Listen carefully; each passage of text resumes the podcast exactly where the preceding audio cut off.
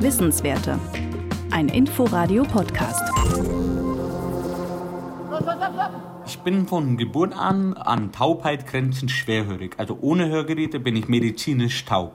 Also ich höre ohne Hörgeräte gar nichts. Simon Ollert zeigt ein Video von seinem letzten Fußballcamp für gehörlose Kinder.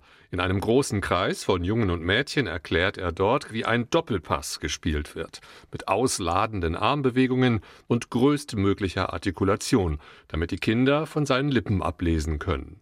Denn manche verzichten beim Training auf ihre Hörgeräte, wofür Simon Ollert durchaus Verständnis hat. Also es gab oft so Situationen, wo ich meine Hörgeräte suchen musste in der Wiese sind sie rausgefahren nach dem Ellenbogencheck oder wie du gesagt hast, nach dem Kopfball. Dann war ich erstmal so, wo sind meine Hörgeräte? Und hab dann halt richtig lang gesucht. Die stärksten Hörgeräte am Markt habe er selbst als Kind getragen und so immerhin seine Eltern verstehen können, wobei Vater und Mutter gleich geklungen hätten. Unterschiedliche Stimmlagen habe er erst als 15-Jähriger zum ersten Mal wahrgenommen, dank verbesserter Hörgeräte.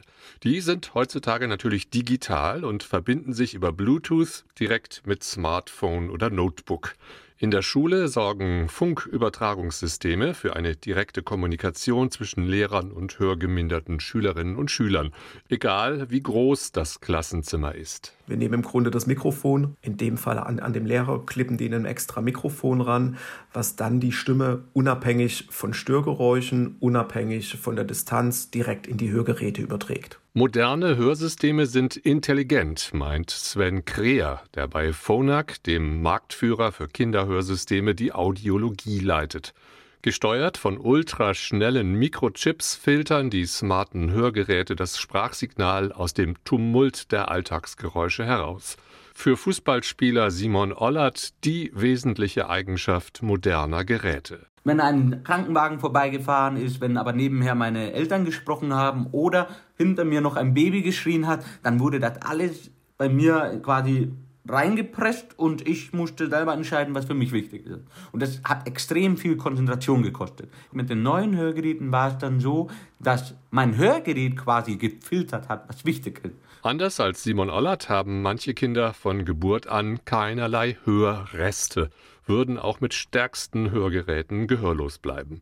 Dann hilft nur ein Cochlea-Implantat, das so früh wie möglich eingesetzt werden sollte, sagt die Ärztin Jana Vater. An der Berliner Charité ist sie pro Jahr an rund 50 Implantationen bei Kindern beteiligt. Wir implantieren die Kinder zwischen dem 10. und dem 12. Lebensmonat so ungefähr, manchmal auch noch, wenn sie zwei oder drei sind, wenn die Diagnostik sich ein bisschen hingezogen hat. Ähm, aber wenn die ganz taub sind, muss man halt relativ früh anfangen, weil sich sonst keine Sprache entwickeln kann. Etwa eine Stunde dauert eine Cochlea-Implantation unter dem Mikroskop in der Kleinstwelt des Hörorgans mit größten Auswirkungen für das spätere Leben. Wissenswerte. Ein Podcast von Inforadio. Wir lieben das Warum.